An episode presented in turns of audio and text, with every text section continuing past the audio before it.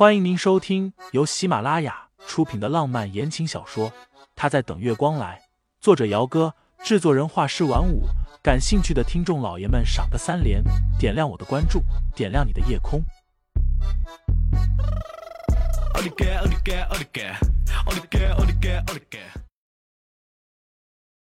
第一百二十八章，乖，就陪我去一趟。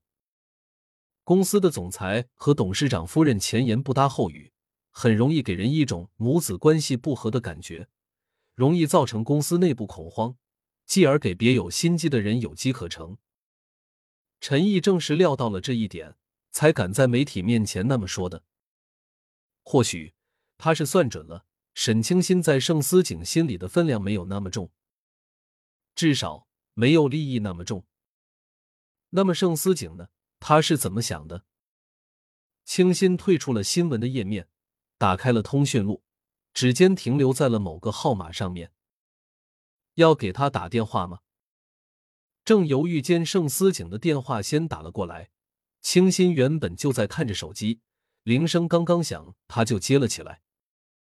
清新，男人的声音低低哑哑的，一如既往的好听，仿佛没有受到新闻影响一般，说道：“别赖床，我买了你喜欢吃的早餐。”一会儿吃完了，我们出院回家。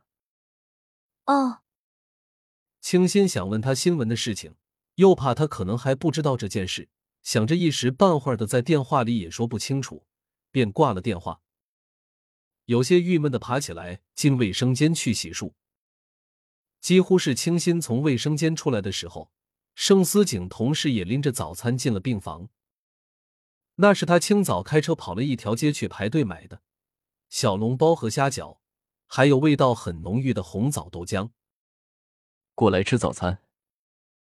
清新抬步过去，拿起豆浆喝了一口，一双杏眸一眨不眨的看着对面的男人。你看了今天的新闻了吗？什么新闻？盛思景已经换了一套衣服，黑色的长袖袖子挽起，动作优雅的夹了一个虾饺喂过来。张嘴。清新一言张嘴，嘴巴里塞得鼓鼓的，一边把自己的手机打开，屏幕怼到了男人的跟前。诺。盛思景只是瞥了一眼，随即就淡淡的哦了一声，并不在意的样子。清新咽下嘴巴里的食物，一双眼睛里都是不解。啊，你就这个反应啊？男人似是无奈一般，夹了一个小笼包喂给他。那我应该是什么反应？